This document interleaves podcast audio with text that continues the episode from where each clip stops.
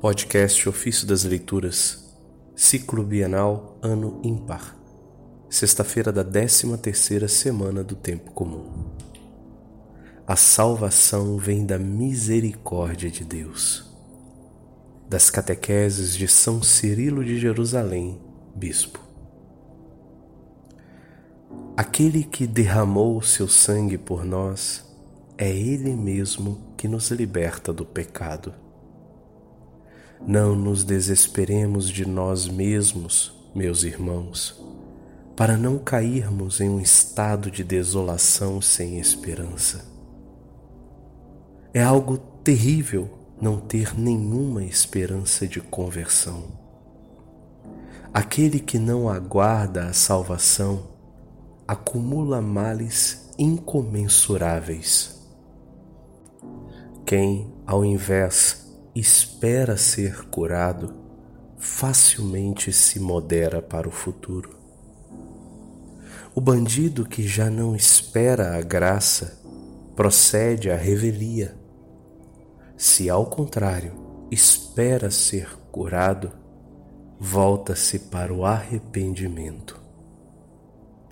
Até mesmo a serpente pode se libertar da velha pele. Então, por que não podemos nos despojar do pecado? Benévolo é o Senhor e sem medida Tu, portanto, evita dizer: fui dissoluto e adúltero, fiz maldades, e não uma, mas muitas vezes, ainda me perdoará? É possível que não se lembre mais das más ações? Escuta aquilo que profere o salmista. Como é grande a tua bondade, Javé. Isso está no Salmo 31, verso 20. O acúmulo de teus pecados não ultrapassa a grandeza da misericórdia de Deus. As tuas feridas não ultrapassam a experiência do médico supremo. Entrega-te a Ele com fé, apenas confessa ao médico a tua enfermidade. Fala também tu, assim como Davi.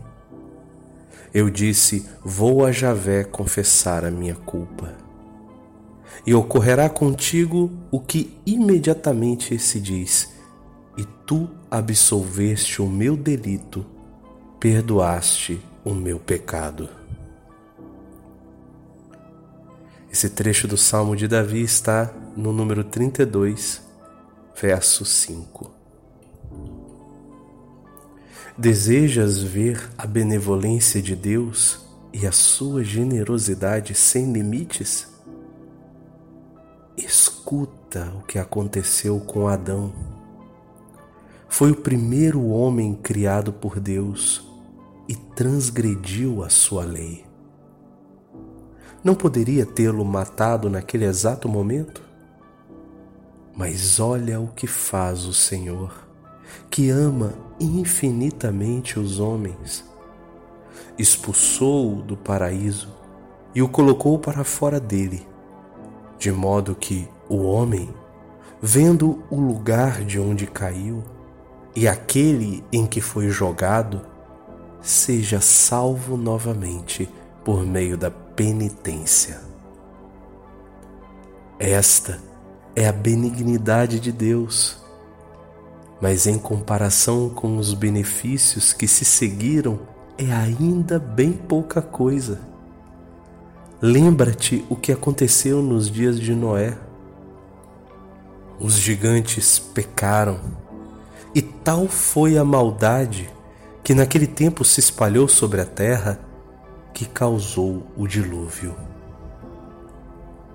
Mas não reparas até nisso a bondade de Deus, que esperou pacientemente por cem anos? Não poderia ter feito logo aquilo que fez após cem anos? propositadamente prolongou o tempo para dar lugar ao arrependimento. Vês a bondade de Deus?